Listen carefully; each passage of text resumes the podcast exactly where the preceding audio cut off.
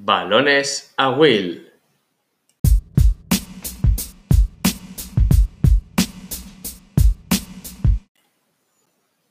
Hoy os traigo la primera de las entrevistas y como no podía ser de otra manera, empezamos con Valentín García Plaza, con Moni, ya que él es el culpable básicamente de que el podcast se llame como se llame.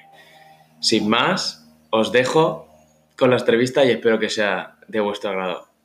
Estamos aquí con Valentín García, más conocido como Moni, y, es el primer entrevistado de, estos podcasts que queremos hacer. Y, nada, lo, no tiene presentación porque lo conoce todo el mundo, pero, pero yo quiero que él, él se presente y os cuente un poquito cómo ha sido su, su carrera formativa y cómo ha llegado hasta donde está. Así que nada más, Moni, preséntate. Bueno, vamos a ver. Soy entrenador superior desde, desde el año 99. Eh, he estado en, muchos equipos, pues he pasado por Carolina, donde estuve muchos años, eh, Santa Teresa, eh, eh Maín Salesianas, Marista, Lucentum, he estado en Alcoy, en Benidorm, en Cabo Mar y actualmente en Ilicitano, Guardamar y, y Cabo Mar. Esos son los equipos más o menos donde, donde me he movido. Bueno, y pues mi segunda pregunta es, bueno, yo te conozco desde hace muchos, muchos años y, he vivido no solo de palabras, es decir, no solo porque hablemos de baloncesto, sino lo he vivido como jugador tuyo, cuál ha sido pues esa evolución que has tenido desde más de 30 años que llevas como entrenador. Pues un poquito quería eso, que explicaras a la, o que mostrases un poquito cómo ha sido tu evolución como entrenador en todo este tiempo, para que la gente un poquito también que está empezando a ser entrenador, pues que vea cómo, cómo los entrenadores pues progresan y van evolucionando. ¿Cuál ha sido tu, tu camino? Bueno, yo te diría que no tiene. Serían dos deportes distintos. Lo que el, deporte que empecé a entrenar y, el deporte que, entreno ahora. yo pienso que la evolución ha sido muy grande. Eh, antes eh, empezamos y predominaba el gesto técnico, la repetición y, esto poco a poco, pues por la influencia de, muchos entrenadores, no solo de, entrenadores conocidos, sino de entrenadores locales, de, compañeros, pues eh, fuimos cambiando hacia, hacia un baloncesto donde el predominio es táctico y de comprensión del juego. Eh, esto, esto es un proceso muy largo, ¿vale? Muy largo y, como te he dicho, pues de, muchas influencias. Eh, el discurso como entrenador quizá es lo que más eh, he mantenido. Sí que siempre he tenido una visión del juego que, se ha ido modificando, pero en esencia sigue siendo la misma. También eh, la evolución ha sido mucho también hacia, hacia eh, darle importancia, mucha importancia a las emociones. Quizá eso también, eh, pues, antes cuando empezamos, pues eso era, vamos, no, no, se tenía apenas en cuenta, ¿no? Y ahora pues el factor emocional pues sí que lo tienen muy en cuenta por eso, porque ha vivido mucho, mucho congreso, has oído hablar a muchos profesores y, te han influido y te han convencido, que es lo más importante. O sea, porque al final se puede escuchar mucho, pero te tienen que, influir y convencer. Esa es un poco la, la evolución. Yo, a modo de, de anécdota o de ejemplo, pues puedo contar que no, no, recuerdo ya el año, si era el 97, no, por ahí sería, 97, 96. Yo recuerdo que el primer congreso al que fui con vosotros, contigo, con Molina, fue al Raimundo Saporta, que, que hacía, la Asociación de Entrenadores. Y claro, ahí veíamos a, a entrenadores profesionales como eh, vimos a Escariolo y vimos a, varios. Ahora mismo no me acuerdo porque ha pasado mucho tiempo. Y poco a poco eso ha ido evolucionando a, al que el siguiente curso, bueno, entre otros muchos, pero al siguiente curso en el que estuvimos en Madrid era el de didáctica del baloncesto de formación. O sea, que es, es, eso puede ser una muestra, ¿no? Un poco de, de, cómo, de cómo tú y yo eh, hemos ido viendo el baloncesto de una, de una forma de una forma diferente, porque al final sigue siendo el mismo deporte, pero lo ves desde otro, desde otra perspectiva. Y también creo, y también creo, perdón que te corte, eh, que muchas de las cosas que veíamos en los entrenadores profesionales eran muy poco eh, aplicables a, nuestros equipos. Yo como jugador tuyo, pues era un poco ciencia ficción intentar llevar esas ideas o esa táctica o, más, bien estrategia que ellos tenían era prácticamente era una utopía poder hacerlo en nuestros equipos. Sí, eh, como te digo, yo lo veo como, como dos deportes diferentes y cada vez más. Eh, nosotros, como tú dices, evolucionamos desde el clínico convencional de, entrenadores ACB, de entrenadores, eh, pues incluso NBA, europeos, de mucho prestigio, y poco a poco nos dimos cuenta de que ese no era nuestro, no era nuestro mundo, eso no era extrapolable a, niños, ni a niños ni a, ni a seniors, que teníamos que, que partir de otras cosas. Y, como has dicho, pues conocimos la otra parte de la moneda, que son pues los congresos de formación, donde empezamos a ir, empezamos a conocer a, profesores como David Cárdenas eh, y, otros, pero quizá David Cárdenas, bueno, quizá no, seguramente ha sido el que más influencia ha tenido y, nos volcaron, eh, vamos, se volcó todo, se volcó todo hacia, hacia un baloncesto donde tenías en cuenta, pues, sobre todo el trabajo táctico, la toma de decisiones y, la comprensión del juego. Pues sí, pues sí. Eh, mi siguiente pregunta va un poquito ya, vamos a entrar en más materia. Y a ver, si llevas más de 30 años como entrenador, a dos, tres equipos por año, estaríamos hablando de 30 años, 30 jugadores por año, pues estaríamos, que serán más, habrás tratado con 900 personas, ¿no? Con 900 jugadores y jugadoras en estos años, que son más seguro, porque luego hay clinics, hay, a veces no llevabas tres equipos, llevas más. Entonces, sí, por eso, que la cuenta sale más larga aún. Entonces, mm, mi pregunta es, tú que has tratado con tantos jugadores, es una pregunta un poquito así difícil, pero ¿cómo serían o cuáles serían las cualidades que debería tener el jugador ideal para ti? Claro. Eh, yo aprecio de, los jugadores eh, un factor que es la humildad. Para mí es muy importante que, que haya una persona humilde detrás del jugador, ¿vale? Que sea ambicioso, que tenga orgullo, pero, pero que, sea humilde ante, ante la corrección y que, no se frustre enseguida, sino que, advierta esto como un proceso pues que es largo y, van a haber muchos errores y eso le va a hacer enriquecerse.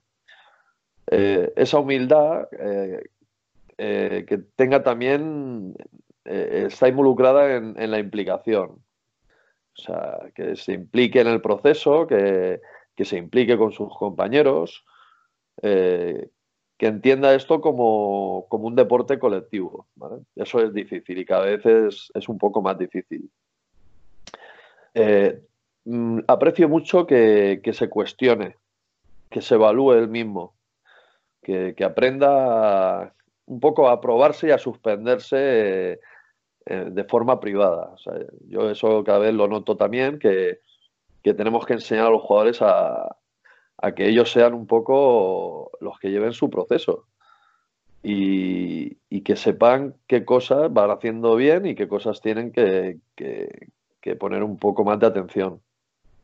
Al final lo que, lo que buscas es un jugador que, sea autónomo, que, esa palabra es muy importante. Eh, otra cosa, eh, un poco lo veo dentro de todo, eh, me gusta la gente con carácter, o sea, que, enfrenta las cosas. Te he dicho que el tema de la frustración, que, que, asuma, asuma los baches, que también nosotros le tenemos que enseñar a, que esos baches forman parte de, esto. Y, y, que sienta, que sienta eh, lo que va pasando. Te lo digo porque mm, al final la percepción que vas teniendo con, los años eh, y de ver tantos partidos es que eh, parece que hay una tendencia como yo hago mis números, yo hago mi partido y que tenga un sentimiento colectivo, que, que, que, vaya formándose un sentimiento colectivo y eso no es, eso no es nada fácil un poco, un poco me movería por ahí, ¿vale? No, como, como ves, no te he dicho cualidades físicas ni, ni de este tipo, ni técnicas, sino que voy más por, por entrenar a personas que, que, que, tienen un fondo que se puede trabajar con ellas, que al final es, al final es un poco, un poco lo que buscas, por lo menos lo que busco yo.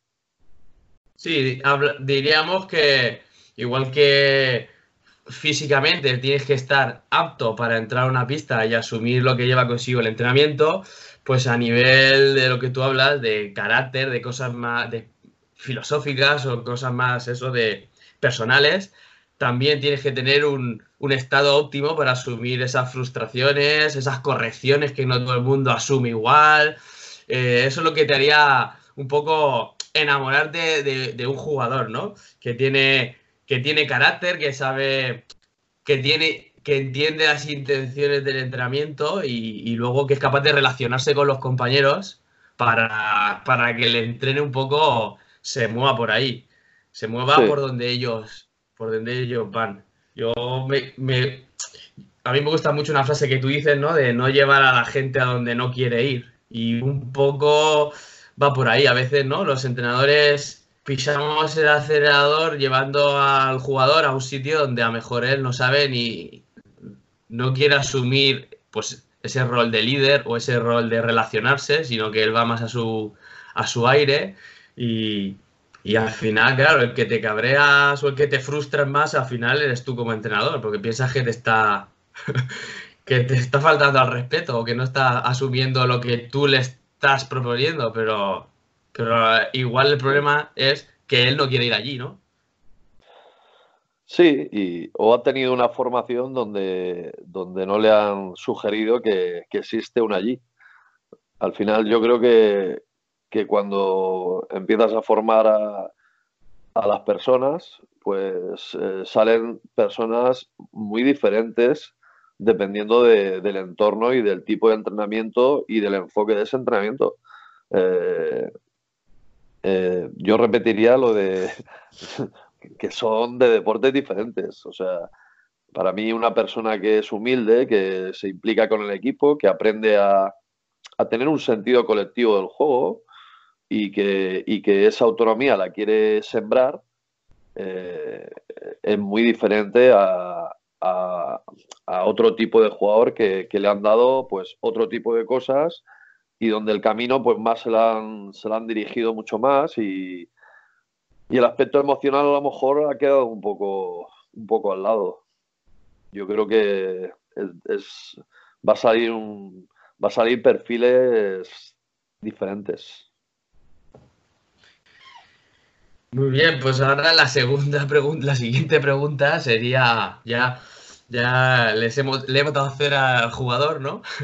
pues ahora vamos a, ser un poquito más críticos o autocríticos con nosotros y mi pregunta sería, pues, ¿cómo crees que tú debe, cómo crees tú que debe ser eh, un entrenador de formación ideal? Porque estamos hablando de, la formación y cómo debería, qué, qué cualidades o qué aspectos resaltarías tú de, de un entrenador. Bueno, esa es, es complicada también. Bueno, yo creo que yo creo que actualmente un entrenador de formación cada vez tiene que ser más capaz de ver y comprender las necesidades del grupo, pero a, todos los niveles. Eh, a nivel de, juego, a nivel emocional, eh, qué implicación tienen con el juego y, a partir de esto eh, desarrollar su, su labor.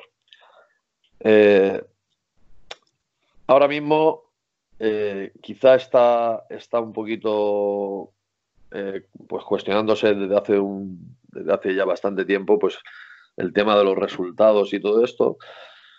Yo, yo para, eso lo tengo muy claro. Yo creo que un entrenador de formación, eh, el resultado pues tiene que ser algo que está ahí, pero tiene que ver más ahí. Pero eso es difícil, porque eh, es una frase que se puede decir con mucha facilidad, pero luego tiene una realidad y tiene una repercusión y, no es fácil eh, enfrentar lo del tema del resultado si no lo tienes muy claro como entrenador, si no tienes unos objetivos eh, que quieres que los jugadores lleguen, para poder enfocar eh, que ese resultado no sea tan, digamos, tan importante como nos han hecho ver. Yo creo que eso es básico para un entrenador de formación, el, el, que entienda que, su misión es mejorarlo, mejorar a los jugadores, pero mejorarlos individualmente y colectivamente. Y, eso eh, yo creo que yo creo que nos cuesta porque, porque ya te digo que, el contexto de esto es, muy grande, es muy grande. Y la repercusión que tiene en nuestro entorno los resultados, pues también condicionan mucho eh, ese trabajo. Eh, por otra parte, me, parece, me parece muy importante que cada vez que se le dé más importancia al, tema de, de tratar con, todos los jugadores, o sea, que, sea capaz de, no establecer diferencias, que vean a una persona que, tiene los, criterios con todos y, que se mueve con las mismas reglas. Y todo eso, pues, eh, crea un respeto en el grupo. Mm, así por encima, yo veo las, cosas más importantes. Luego habría otra cosa que a lo mejor eh, para mí sí que entraría en el tema, pero a lo mejor son de otras cuestiones, y es la formación de estos entrenadores. Estos entrenadores, los entrenadores de formación, no creo que ahora tengan un, un, panorama muy alentador. O sea, al final yo creo que eres entrenador de formación porque pasan los años y, tienes esa ansia de, querer aprender y de, y de estar ahí. Pero ahora mismo no, digamos que no hay unos cursos adaptados a las, a las necesidades de esos entrenadores de formación y a los conocimientos específicos que deberíamos tener en, muchas materias. Sí, estoy bastante, bueno, estoy totalmente de acuerdo. con el tema del resultado, eh, tienes que tener lo que tú dices, tienes que tener los principios o tu filosofía muy clara, tener un respaldo también del club, si, si que tengan todos, ir todos en el mismo barco, porque luego vienen las decisiones, lo que tú has dicho del discurso del entrenador, ser ecuánime, eh, no hacer diferenciaciones, el error es igual para todos, seas el de 1,90 y si eres el de 1,70. Porque muchas veces eh, ahí es donde viene el... Pues eso, aflojas en pos de cuando, bueno, otra de las frases que tú siempre dices es bueno, ¿y quién, ganó el año pasado la liga mm, preferente? Nadie se acuerda. ¿Quién quedó segundo? Nadie se acuerda. Realmente estamos compitiendo por unos resultados que, bueno, gracias, como decía, como decía Ricard Cases cuando vino aquí a Magista, gracias Federación por ponernos un, un, partido los sábados, pero yo no entreno para, para ganar ese sábado, yo entreno para otra cosa. Y ahí yo creo que el salto el salto y la dificultad puede venir por ahí. Sí, pero sobre todo porque todos nos, nos ponemos el cartelito de, de entrenadores de formación o de que el resultado no tiene no tiene gran importancia, pero pero bueno, nos pueden grabar, nos pueden grabar y ver nuestras mm. nuestras actitudes, nuestra eh, nuestro trato de igualdad, nuestro comprender que la competición es, es indispensable para, para que el jugador eh, progrese, y, eh, pero en muchos aspectos, o sea, y, y ante eso a lo mejor pues algunos cartelitos habría que quitarlos. El entrenador de formación me refiero. Sí, sí.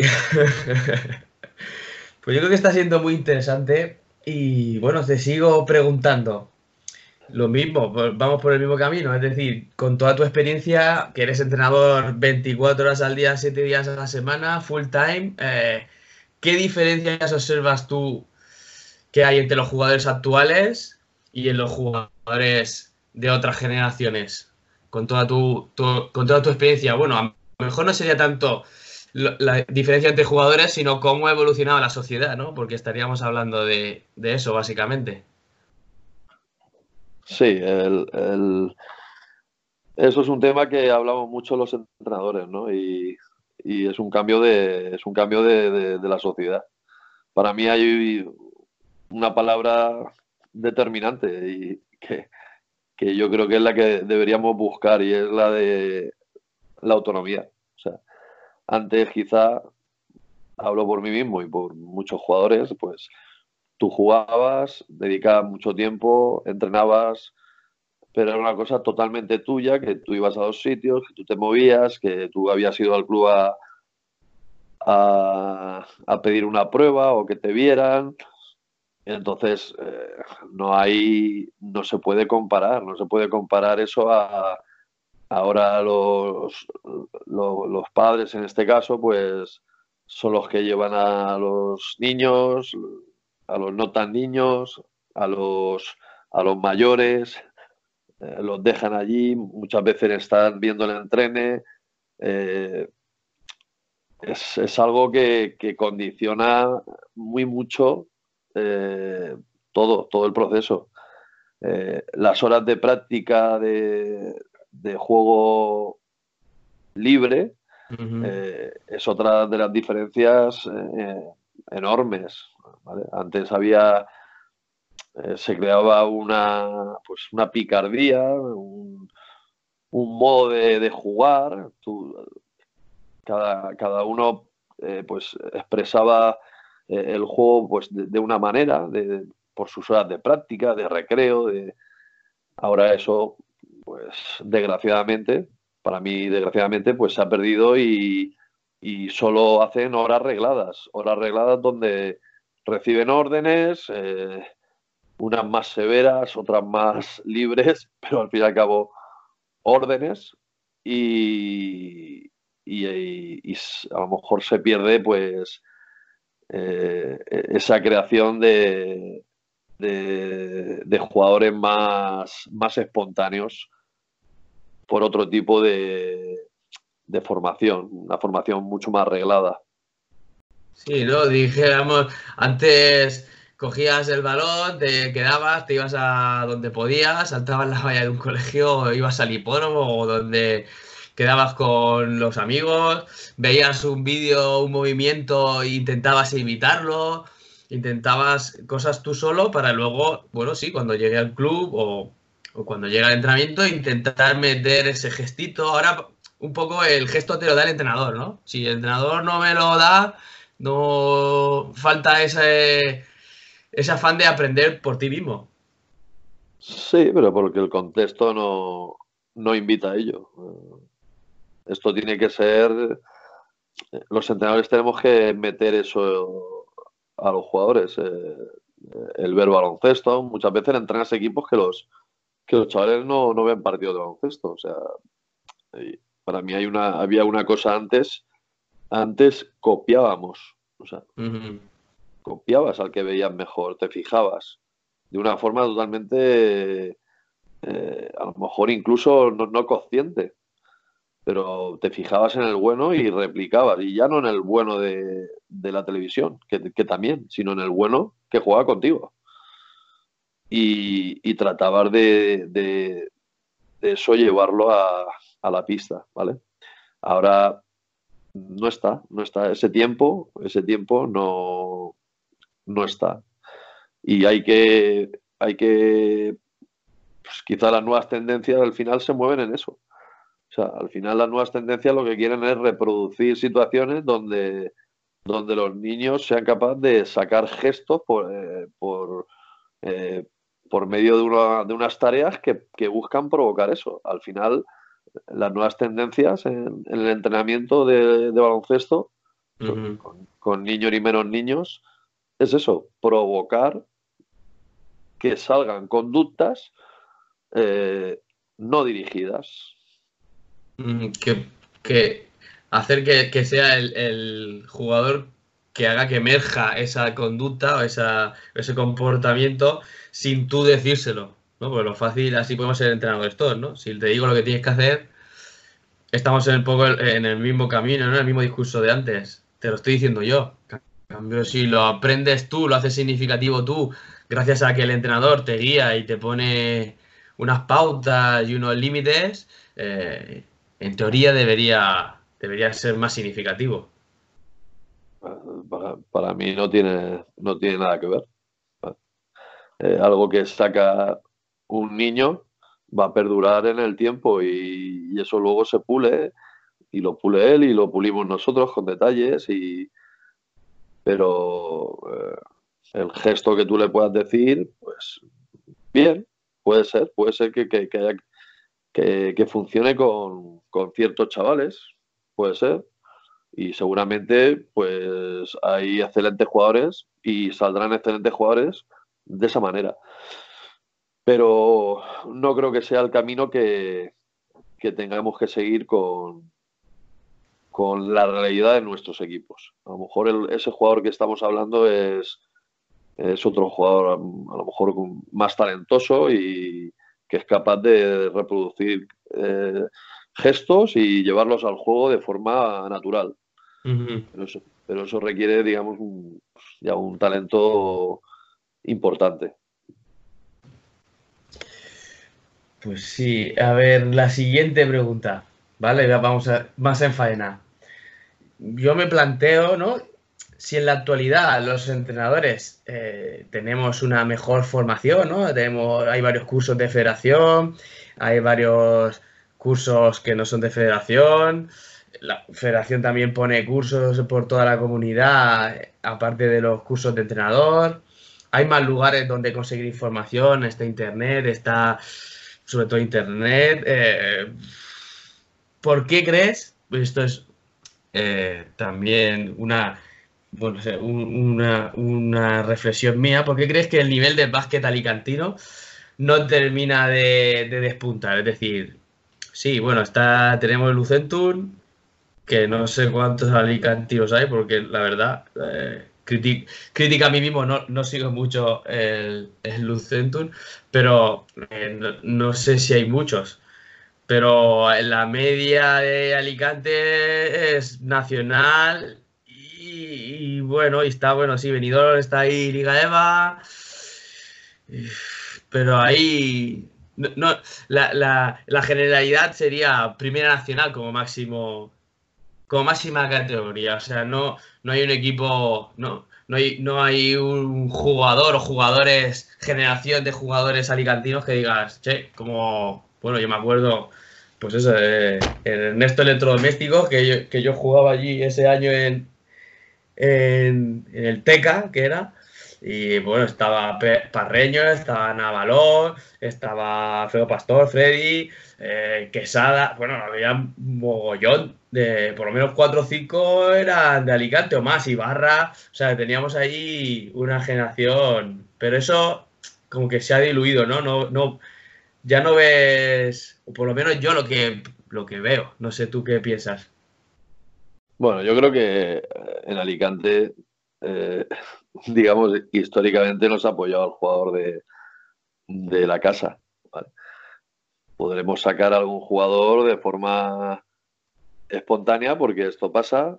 Eh, Ernesto tuvo en su día esos jugadores que tú has comentado, que fueron, pues eso, una, generación que, dio tres, cuatro jugadores, pero eso no puede ser el, el, ejemplo de nada. Eh, seguramente Montemar también sacó, pues Juanjo Bernabé también sale de, de Montemar, pero no podemos decir que, nosotros eh, eh, hayamos tenido un club, yo por el conocimiento que tengo, que un club que haga pues selección de jugadores, que haga un trabajo eh, coordinado, que, toque todas las parcelas, física, técnica, táctica, emocional, no tenemos eso, esa estructura, nunca la hemos tenido. O sea, eh, ha, habido épocas que, pues Lucentum ha tenido mejores chavales, ha tenido mayor capacidad de captación, pero no creo que haya habido, vamos, mi opinión es que no ha habido, no es que no, no creo, no ha habido un trabajo firme de, de sacar jugadores de Alicante. No, no creo que haya sido el propósito. Ni siquiera, ni siquiera eh, tampoco en, baloncesto femenino, que también lo, tendríamos que nombrar. Efectivamente. tampoco, tampoco ha habido, tampoco ha habido esa apuesta. Creo que ahora el Lucentum tiene un jugador que es Arcos, y no creo que haya nadie más de Alicante, pero bueno, esa, esa puntualidad esa puntualidad no tiene que, no tiene que, siempre va a haber alguien que sale, pero nuestro trabajo no está, no está dando frutos porque no es un trabajo eh, consensuado, nadie ha querido hacer una apuesta grande por eso. Y es así, lo tenemos que asumir. Entonces, qué sería más a nivel institucional? Tema clubes o, más a nivel del nivel de los entrenadores o van de la mano? Eh, ¿Tú cómo lo ves? Ah, yo creo que primero eh, las estructuras de clubes que tenemos eh, no tienen una dirección que, que, apoye ese trabajo de una forma seria. También entiendo que ese trabajo eh, de forma seria, pues eh, eh, se necesita pues un dinero importante para llevarlo a cabo. Luego, no sé hasta qué punto los directores deportivos pues tienen capacidad para, para, llevar a cabo apoyo para llevar a cabo un planteamiento así. Entonces, yo, creo que ahora mismo eh, la gente que gestiona los clubes de Alicante no está preparada para eso. Yo creo que hace falta eh, hace falta pues gente con más conocimiento, con más preparación, con un proyecto deportivo que pues no sé hasta qué punto eh, los proyectos deportivos abundan en Alicante, un proyecto deportivo serio, a medio largo plazo. Yo creo que eh, no se da continuidad a los coordinadores y directores deportivos, enseguida se les corta. Entonces, para mí, no, Alicante no tiene una cultura deportiva preparada para eso, pero a ningún nivel. El tema de los entrenadores, sí, tú has nombrado que la información está ahí, pero pero yo soy asiduo cada vez que puedo a los a, pues, las charlas que oferta, por ejemplo, la Federación. Y bueno, tuviste una charla en un pueblecito de Valencia donde, donde ya viste el resultado. Pero es que como esas han habido muchas. O sea, no hay una no hay una cultura de formación. Eh, ¿Por qué? Yo tengo una teoría. Eh, si yo trabajo en un sitio donde eh, no me ve nadie, yo puedo hacer y deshacer. No le tengo que dar, no le tengo que dar cuentas a nadie. Ah, si yo estoy coordinado, estoy supervisado y a mí me dicen, perdona, pero tú no has cumplido lo, lo pactado, o no estás trabajando bien, estamos viendo. Entonces, eh, nosotros tenemos un problema con eso, tenemos un problema porque el entrenador para mí tiene que ser una persona que le vean, una persona que, que, sienta que, que, de vez en cuando eh, van, van a verlo y, y, hablan de lo que hacen y, y, a mí me tienen que decir, pues claro, pero ahí viene la segunda cuestión, es quién dice esto. Pues hace falta directores deportivos, coordinadores, eh, pues que tengan eh, esa disponibilidad, que estén remunerados, que eso sería, quizá llegaríamos al capítulo ese, se juntan muchas cosas. O sea, ¿qué club paga a un coordinador eh, un sueldo decente? No voy a decir un sueldo decente para para que haga esa labor, para que controle a sus entrenadores, para que los forme, para que haya formación de entrenadores y al final cree un entorno donde la formación eh, pues está ahí. Igual que los buenos hábitos, pues eh, los, hábitos de formarse, de, de, llevar, una línea deportiva común, de, progresar, de, no, de no, no quedarse en, en el pasado y nuestro deporte, nuestro deporte, pues, eh, pues sí, es cierto que, que aún hay muchos entornos donde viven en el pasado. Eh, no quiero ser, no quiero ser, o sea, no yo no soy una persona políticamente correcta ni la voy a ser nunca. O sea, yo soy muy crítico. O sea, nosotros tenemos entornos donde, donde, donde las nuevas tendencias no, no están, no se conocen. Hay información, hay información, hay, claro que hay canales de información y, y muchos sitios donde puedes eh, eh, ver esa información, pero luego esa información no es fácil de digerir. Porque yo recuerdo, y bueno, y tú recordabas cuando empezamos a ir a este tipo de cosas, pues eh, que eran lenguajes que, no eran fáciles, no, no entendían muchas cosas del contexto. Porque es así, es para gente, pues, licenciados en educación física, son profesores de educación física, son expertos en pedagogía, en no sé qué. Entonces, a eso te tienes que habituar. Y, y, no te habitúas. O sea, sigues, si sigues, eh, sigues estando en. Yo, yo a veces me siento en, en, un, no sé, en en un lugar donde, donde dices, pero bueno, sí, llevas 30 años entrenando, pero no tienes ni idea.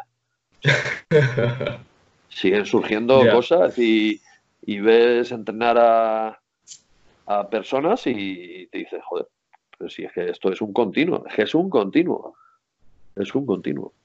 Sí, yo creo que la clave está en lo que tú has dicho de ese contexto o ese, en el ámbito de club, generar ese contexto, esa, esa institución donde, donde hay eso, que, vayan a verte entrenar eh, y que te evalúen, no debería ser un conflicto o, me siento atacado, sino como un halago porque voy a mejorar, es decir, me va a decir si me expreso bien o me expreso mal, si la idea de este ejercicio era la que queríamos o no, eh, mira, puedes mejorar esto o lo otro, todo en función de filosofía del club. Entonces, de, esa forma, eh, por encima de, quien esté entrenando, ¿no? Pues se genera, está la institución, que al final, pues es lo que tú dices, eh, hay entrenadores eh, que son, hay clubes que son islas, ¿no? cada entrenador tiene su isla, su, su parcela, que es su equipo, y, y hay poca relación lo que hace un entrenador con el otro. No, es así, es así. Y, tenemos que dar un, paso al frente porque a lo mejor el, el, tema surge en que las correcciones van más por, por aspectos de, resultado. Es decir, yo, yo soy el coordinador y bajo a hablar contigo porque hemos dado una mala imagen ante, ante cierto equipo. Y entonces eh, son culturas, eh, culturas de la sociedad que hay que, que, nuestro entorno tiene que pulir. O sea, no, no, no, vayamos al resultado del fin de semana, sino a lo que tú has dicho, a la semana, a, cómo ese entrenador que está empezando, que lleva, o da igual, o que lleva mucho tiempo, qué lenguaje usa, qué, qué, actitud tienen los chavales, eh, qué tipo de tareas estás haciendo, qué objetivos estás abordando. Y, y, eso sí que sería un camino donde se podría ver un se podría ver algo. Podríamos pensar en algo, en algo en, el futuro. Bueno, al, hilo de esto ya lo, has, más o menos lo has dicho ahora en esta, en esta pregunta, pero la, siguiente pregunta que tenía era, pues, ¿cómo ves a nivel general el trabajo que se lleva a cabo en los clubes que tú conoces o en los clubes de Alicante? No hace falta que, lo que la, sensación que a ti te da, pero bueno, si quieres contestar, pero más o menos ya lo has contestado ahora. Pero si quieres añadir algo. Yo, eh, yo tengo la, la impresión de hace muchos años de eso, de que, de que hay un funcionariado preocupante en el entrenador. Y ese funcionariado eh, forma parte del entorno y forma parte de, nuestro modo de vida. Es decir, yo ya tengo un equipo, ya tengo, eh, ya llevo un, tiempo entrenando y las demandas que yo me exijo a nivel de formación, pues no aparecen, pero no aparecen porque nuestros, nuestro entorno no, no genera eso. O sea, eh, hemos caído en eso. Hemos caído en, yo estoy aquí y, aquí hacemos esto. Y, ya está. Y yo estoy allá y allá hacemos esto.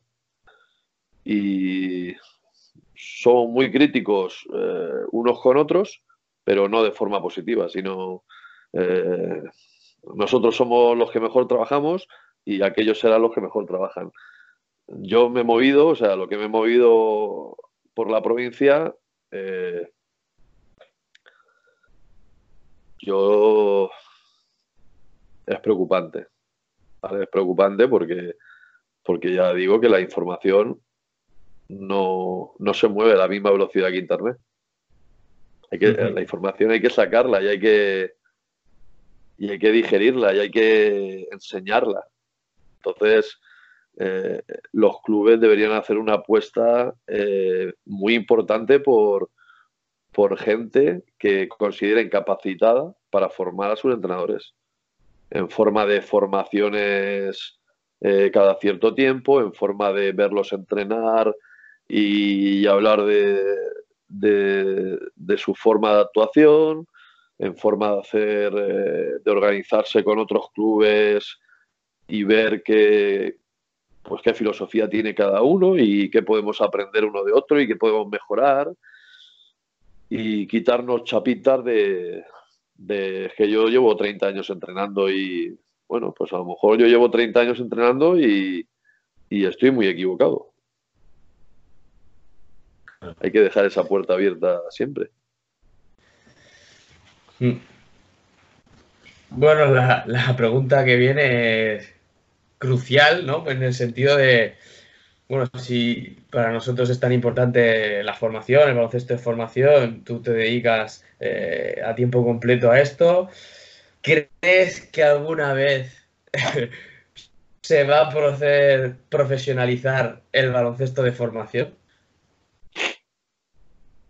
Hombre, yo espero por lo menos estar vivo algún día de estos.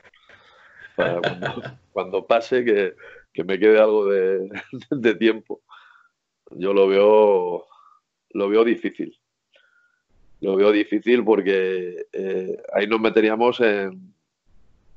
Para mí, nos meteríamos en lo mismo. O sea, para hacer esto nos tendría que, envolver una cultura donde las instituciones, donde eh, los encargados de máximos de, de, el deporte como vía ya no competitiva, sino como vía saludable, como, eh, como deporte de expansión a toda, toda la sociedad, supiera que, que, es muy importante.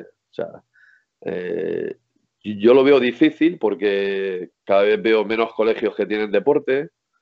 Entonces entiendo que si hay menos colegios que tienen deporte es que los que están en, los centros escolares y, las instituciones que pueden hacerse cargo de eso, pues entienden que, tampoco es tan grave. Entonces, el, profesional del deporte, eh, ¿qué vías tiene? Eh, la, vía del alto rendimiento, pues la vía del alto rendimiento son tres puertas y dos ya no se abren hace tiempo. Claro. una puerta abierta y diez no caben por la puerta. Eh, el alto rendimiento tiene eh, es, son puestos muy muy escasos, ¿no? Entonces, el deporte de profesional como formación para mí debería ser una máxima por lo que te he dicho anteriormente, porque eh, esa, esos directores deportivos, esos entrenadores que, que, se forman, que hacen un, hacen un trabajo eh, planificado, eh, yo creo que eso tiene que estar remunerado y remunerado de una forma pues como cualquier otro trabajo. Sí, yo también, yo también lo veo, por ejemplo, en el tema de, los preparadores físicos, ¿no? Un poco que, conozco un poquito más. Ya hubo un, hubo un boom donde casi todos los equipos tenían preparador físico, uno, uno para 100, pero bueno, había uno, pero ya poco a poco esa figura ha desaparecido. También porque obviamente estamos hablando, no, no, yo termino la carrera y con un montón de ganas de aprender. Venga, ¿a dónde puedo ir? no, hay, no hay un, por ejemplo, aquí en Alicante, que yo conozca. Hostia, mira, aquí está este preparador físico. Voy a ver si. Voy a aprender aquí, aunque económicamente sea poquito, pero bueno, por lo menos me vale la pena ir aquí porque sé que, que voy a mejorar y voy a aprender un montón.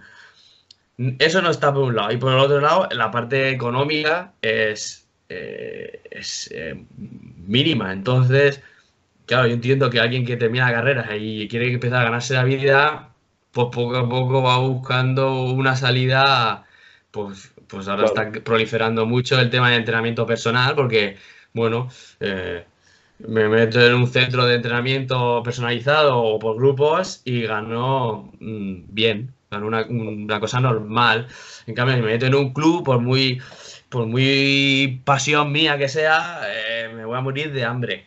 Sí, claro, el, deporte tiende a eso. O sea, desde hace unos años el deporte tiende a que hay un sector de la población que a cierta edad pues ya está muy piensa que, tiene que hacer un deporte de forma continua y, y pues los gimnasios pues está muy de moda y los entrenadores personales están muy de moda y, yo lo veo, eh, lo veo genial. Incluso la agrupación de, mucha gente en clubes de atletismo, en eh, muchas formas de, expresar el deporte. Pero eh, lo que nos ocupa ahora, que es el, deporte de formación, esto sigue teniendo una importancia anecdótica. Es, es un eslogan. Yo digo que es un eslogan. No es que el deporte es el deporte es salud, el deporte es está lleno de valores, el, son el Logan. Son el Logan que no tienen, no, hay una realidad detrás de detrás de ello. Entonces, eh, yo creo que había, habría que eh, habría, de, habría que tener profesionales de la formación. Y eso implicaría una formación específica y no tienen y no tienen nada que ver con la con otra etapa con otra mm. etapa que, puede ser más pues eso el, alto rendimiento eh, pero eso eh, yo lo veo lo veo a largo plazo. Lo veo a largo plazo y no sé si, si lo veré. Ya. Por ejemplo ahí lo que tú de lo que tú dices eh, Martín McKay eh, del que ya te he, hablado, te he hablado de él, el, profesor, el entrenador argentino, que fue uno de los artífices de, de los éxitos de los Pumas, ¿no? En rugby. Y luego también lo, fichó News All Boys y lo fichó Pepe Sánchez para, para lo que ha creado ahí en Bahía Blanca. Eh, ahora está eh, eh, haciendo lo mismo, pero en otro deporte, como el polo. O sea, el tío es un organizador nato y, y, analiza el deporte, da igual el deporte que sea, y, luego lo transmite para que eso quede en la institución y tal. Por eso es tan valioso. Él dice una frase, o tenía, tenía ahí sí, como un, párrafo que leí, espero decirlo bien, decía que una cosa es competir en alto rendimiento y otra cosa es entrenar en alto rendimiento. Es decir, es como el que estudia en la universidad. Eh, eh, que yo estudie en la universidad de una manera o que estudie en el instituto de una manera porque quiero sacar muy buenas notas, eh, o sea, yo quiero rendir, pero para rendir tengo que ser muy sacrificado, trabajar, es decir, estudiar como si fuese alto rendimiento, pero a, lo mejor mi carrera no es la más difícil. Es decir, no, estoy sacando para ser astronauta. Aquí es igual. los hábitos que conlleva entrenar, eh, es que no, era exactamente entrenar para alto rendimiento, sino para alta competencia. Es decir, pues cuida lo que has dicho, tu hábito saludable, la alimentación, el descanso, eh, la formación física de base, las destrezas motrices, luego las, las destrezas específicas, la técnica, la táctica, todo eso no es una exageración, es que es lo que hacen los entrenadores ahora, pero en hora y media y, apretado. Entonces, sabes lo que sale, pero tú puedes dar ese servicio, por decirlo de alguna manera, pues eh, eh, trabajar de esa manera pero luego puedo jugar en la categoría que me toca. O sea, no, hace falta entrenar en alto rendimiento, me va a dar hábitos y me va a dar capacidades para, bueno, para, para luego jugar en la élite o en el rendimiento que yo como jugador llegue y también en mi vida. O sea, eh, no es lo mismo el alto rendimiento como competición, sino sino coger esas características que tiene el alto rendimiento y meterlas en formación. ¿Por qué va a ser menos un niño de 8 años? Obviamente no va a entrenar igual, pero tendrá su educación física de base, eh, su entrenamiento con balón, sus charlitas de... porque tiene que ir aprendiendo y mamando lo que, lo que luego para generar ahí una estructura en el cerebro del chaval eh, más estable. Sí, porque si, tú no educas así, pues eh, difícilmente eh, a cierta edad vas a, conseguir eh, mm, introducirlo en, algo parecido al rendimiento. Ya no te digo ni el alto rendimiento.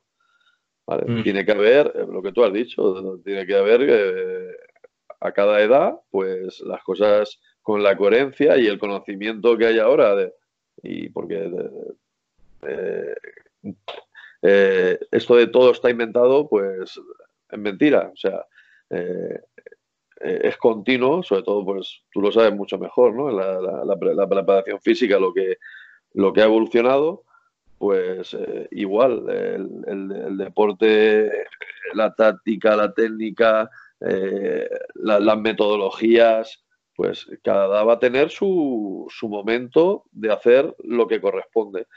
Pero lo que has dicho de el entrenador en hora y media tiene que meter todas estas cosas, no nos equivoquemos.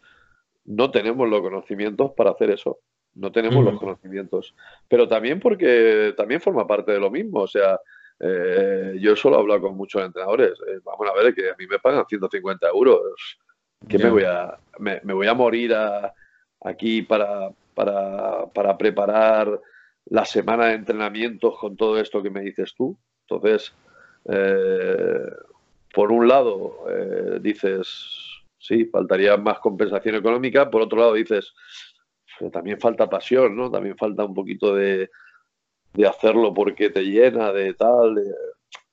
No, eh, nos falta entorno, nos falta, nos falta esa cultura, esa cultura de, de que engloba muchas cosas. Pues sí. A ver, se, nos está quedando esto muy crítico. Pero bueno, eh, como vas a, como, como somos amigos y vas a, vas a venir más veces, así que otro día le damos otro, otra, otro cari otro matiz más, más eh, optimista. No, no, pero vamos a ver. No, no, no, soy. Eh, yo intento ser realista. Ya, ya, ya.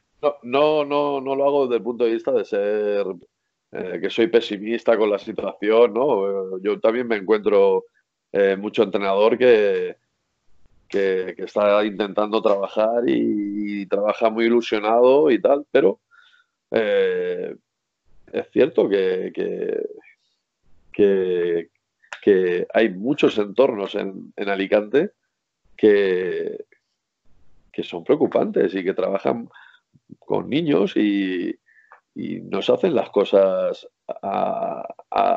ya no a niveles deportivos, digo a niveles de educación, de trabajo en valores, o sea, que también está muy de moda, ¿no? Trabajo en valores, el deporte tiene valores, eh, perdón, el deporte no tiene valores los valores no, están asociados al deporte. los que tienen valores son las personas que, que, los transmiten en un sentido u otro. Entonces, eh, sí, si quieres te puedo decir, no, no, tenemos un nivelazo, vamos, yo no, no, no lo veo así, ¿vale? No lo veo así. Habrá opiniones contrarias, pero mi opinión, mi experiencia, eh, es que tenemos mucho que mejorar. Y se puede mejorar, pero hay que tener esa, predisposición para, para querer aprender y querer y ver otras personas que están muy, muy capacitadas para enseñarnos. Pues mira, hablando de personas muy capacitadas para, para enseñarnos, como vamos a, estamos ya cerrando un poquito lo que sería esta primera entrevista, a quiénes seguir. Es decir, a quiénes aconsejas tú seguir ahora con tantas redes sociales y YouTube y charlas y tal. ¿A quiénes, a qué entrenadores crees tú que pueden que puedan acudir la gente que está empezando para, para seguir, bueno, la que está empezando y la que lleva tiempo, para seguir aumentando su, su formación? Yo, por ejemplo, pues a nivel más local, pues si tú entrenases, pues sería una de las personas que podría ir a ver. Pero como no quieres entrenar, pues eh, luego para mí hemos perdido, pues de momento hemos perdido a, un entrenador que era, pues, eh, para mí de los mejores que, ha habido en formación, pero bueno, pero que este, que esta ciudad, pues, eh, bueno, esta ciudad me va a callar. Creo que Lolo en su momento era, era de los mejores entrenadores de formación que yo he podido ver. Fue coordinador de Novelda, ha sido coordinador de Novelda muchos años y bueno, ahora ya está en otros menesteres y ya no está entrenando. Eh, hay gente, está Juan, Juan Vicente Abad, que está en Cabo Mar de director deportivo.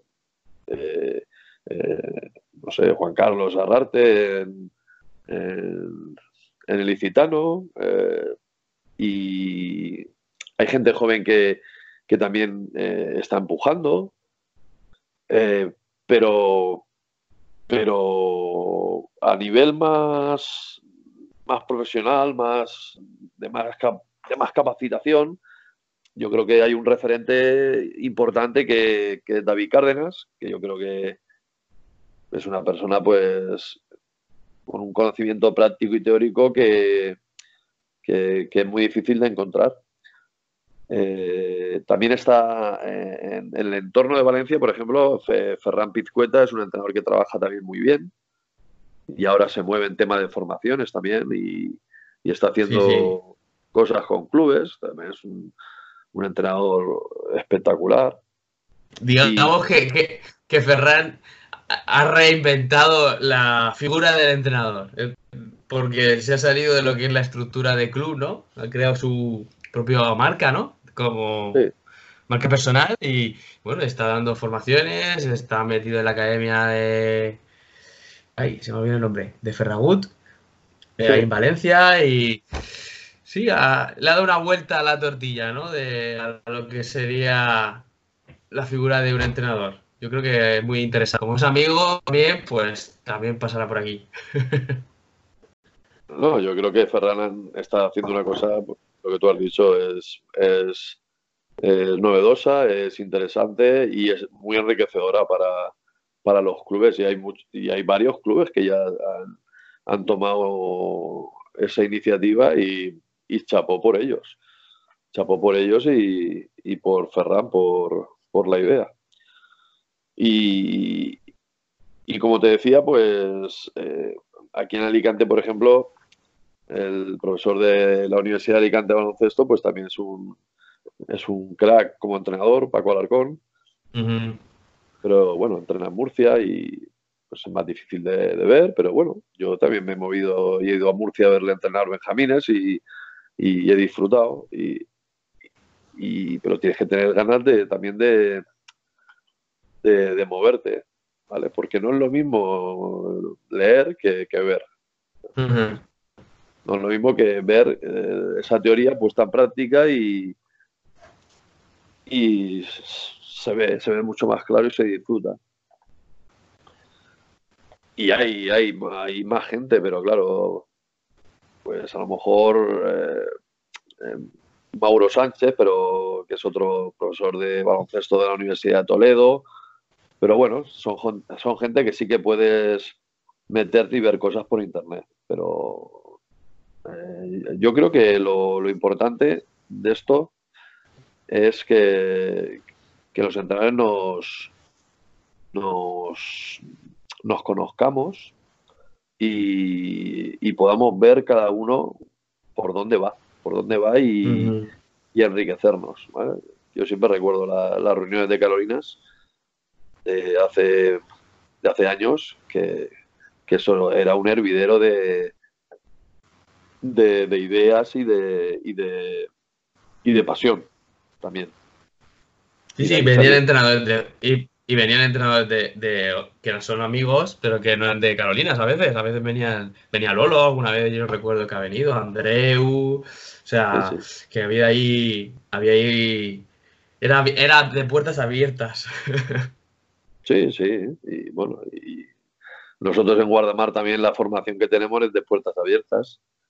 Eh, hacemos los jueves y todos los años decimos que los entrenadores que quieran venir, vamos, sin ningún problema. Pero, pero bueno, por unas cosas u otras, pues cuesta, cuesta, cuesta meterse en esta dinámica de, de, intentar crecer un poquito, al fin y al cabo.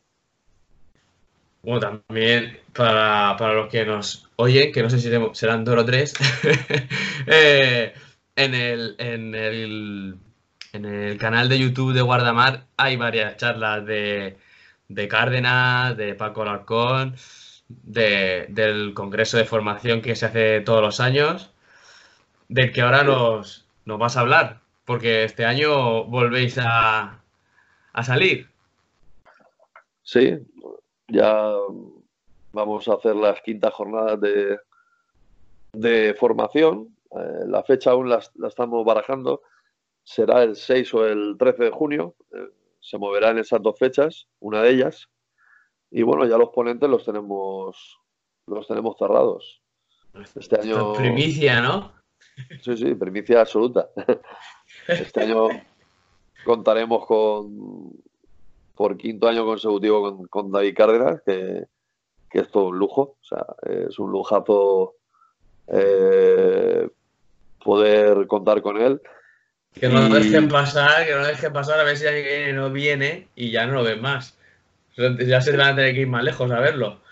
Sí, sí, sí, claro. David va a venir estas, a estas quintas jornadas y luego pues habrá ya un descanso. Y a, mí la, sensación que me queda con, con David Cárdenas es que mucha gente no lo ha visto y tú que lo has visto y mm. pues no sé, es como, es como perderte algo que, no te tienes que perder siendo entrenador. Porque es un lujo, es un lujo oír una persona que podrías estar horas, horas escuchándola y, absorbiendo cosas. Pues tendremos a David Cárdenas con dos charlas. las charlas las estamos perfilando, el tema de las charlas.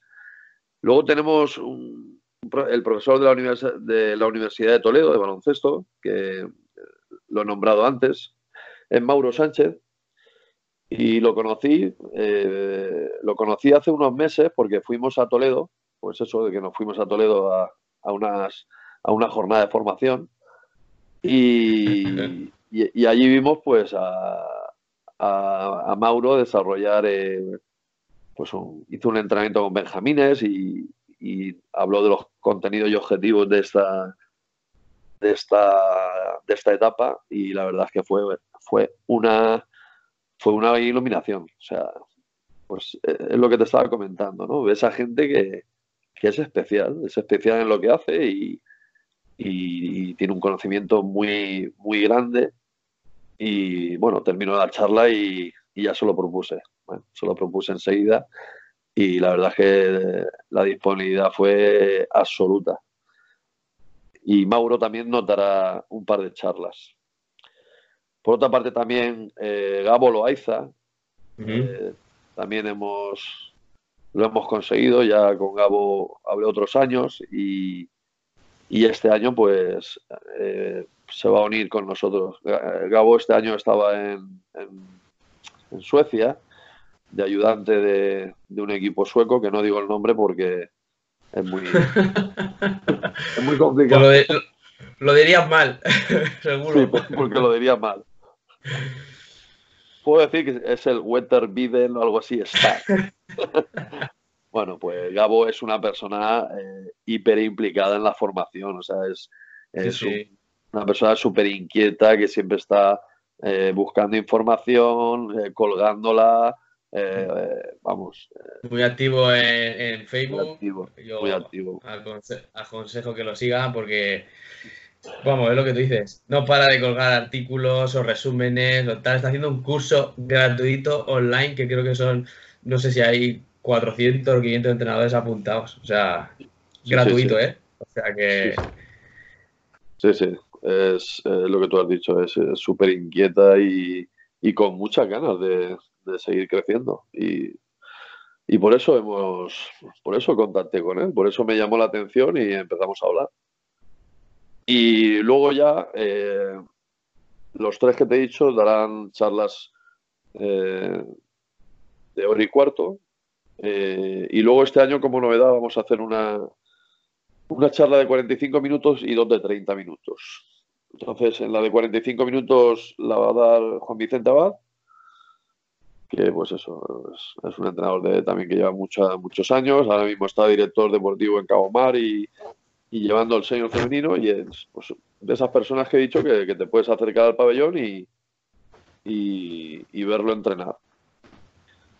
Luego, luego pues eh, también este año hemos eh, metido un, apartado que es como el entrenador de entrenadores que se inician y, y una de las charlas de media hora la va a dar Samuel Guardiola, que es es un chaval de Almansa que está de entrenador ilicitano y está estudiando CAF aquí en Alicante.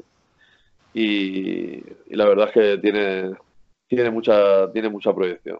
Es un, chaval que le, encanta, que es súper predispuesto a, aprender. Y, la verdad que, estoy súper contento y él súper ilusionado de, de, dar la charla. Bueno, y la otra, la otra charla de 30 minutos, pues la voy a dar yo. la voy a dar incluso te voy a te voy a adelantar el, tema que, me parece hiper difícil, que es cómo entrenar el pase. Solo media hora. sí, media hora. Ya veremos si me queda media hora o, no comen ese día. Y ahí y ahí estaremos y, por eso, con la ilusión de que llegue al, máximo número de gente. este evento, pues, eh, tú lo sabes y sí, sí. que estamos ahí esperando siempre que salgan este tipo de cosas, pues este tipo de cosas ahora mismo cuesta, cuesta que salgan y, aquí la tenemos y, y a ver si tiene la máxima aceptación posible. Ya son, ya son las quinta jornadas, ya son cinco años seguidos dentro de, de, la dificultad que todo esto que todo esto conlleva. Pues no es fácil cuadrar fechas con los ponentes, eh, nunca sabes si va a haber, si va a coincidir con una Final Four no sé qué, o con un o con otro curso de no sé dónde, o con exámenes de, de entrenadores y bueno, dentro de la dificultad todos los años va saliendo y vamos, yo he sido ponente y aquello es, vamos, hay mucho nivel a nivel formativo. Es, yo creo que de los pocos sitios así que, que por aquí cerca de, la provincia, tanto condensado es, es difícil, es difícil de ver. Ahora mismo a nivel formativo yo no conozco otras. Ojalá estuviera hablando de que, pues sí, hay unas en tal sitio. Yo ahora mismo no desconozco, desconozco, porque si no a las que a las otras también hubiéramos ido. O sea que, claro. eh, ahora mismo apostar así por el baloncesto de formación, pues no es fácil, no es no es fácil encontrar. Bien, pues para acabar, te voy a pedir que le dejes, que hagas una pregunta, que la dejes aquí en el aire para, para que la conteste el siguiente entrenador que venga. Que no sé quién es aún, no sé quién será, pero ya le dejamos. Le dejas una pregunta para que, para que tenga que responderla. ¿Qué te viene así a la cabeza? Uf, está aquí, has pillado, ¿eh? Esta me la tengo que pensar, ¿eh? Ah, dejas una hora, dejas una hora y en la, siguiente entrevista pues haces otra. Hombre, eh, como, como, hemos hablado un poquito eh, del tema de, del baloncesto de Alicante, pues yo, como me gusta que la gente se moje, le voy a pedir que, qué clubes de, Alicante le parece que hacen una buena labor de formación. Muy bien, muy bien. Pues, pues nada, esa será de, las primeras preguntas que le haga al siguiente entrenador. Así que el que lo escuche, que, que se prepare. pues nada, Moni, eh, quería agradecerte que fueras el, primero, pero vamos, no podía ser de otra manera, porque el nombre del programa es por tu culpa. Porque tú me pusiste el mote de Will cuando tenía 16, 17 años y ya ahí se quedó. Entonces, no podía ser de otra manera que, tú tenías que ser el primero. Y, que no, y no va a ser la última, eso también lo tengo claro. Porque esto, bueno, al final es un poquito hablar de básquet. Tampoco, no sé quién nos va a escuchar, pero bueno, estas, estas son nuestras locuras y por lo menos, pues mira, una tarde de domingo como hoy, pues no, nos entretenemos un ratico. Yo creo que va a tener, va a tener éxito. ¿eh? Yo creo que esto es una iniciativa muy buena y, creo que va a tener, va a tener pegada. La gente le, la gente le gusta, le gusta, le gusta oír hablar de básquet y, hay mucho entrenador que, que también tiene muchas cosas que decir y, vas a tener mucha, mucha gente que, puedes aquí entrevistar, la verdad.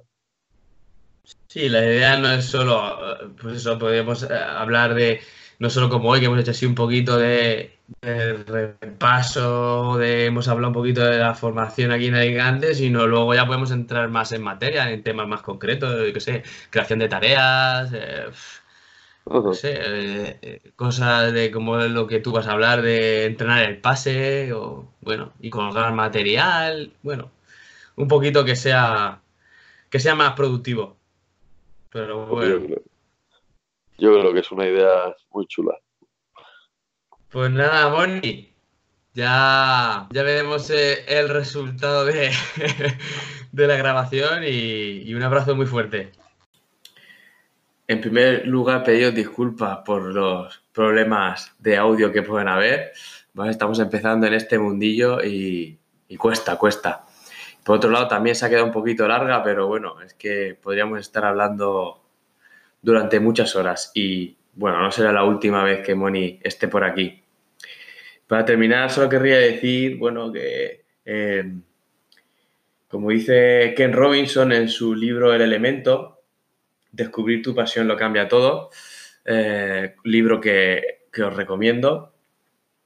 Bueno, pues eh, yo descubrí mi tribu, encontré mi tribu gracias a, a Moni como entrenador, como jugador. Eh, encontré esa tribu donde pude descubrir mi pasión, donde encontré mi elemento en el que, bueno, me encuentro muy cómodo, me gusta, no me, no me, no me cuesta leer, no me cuesta escuchar.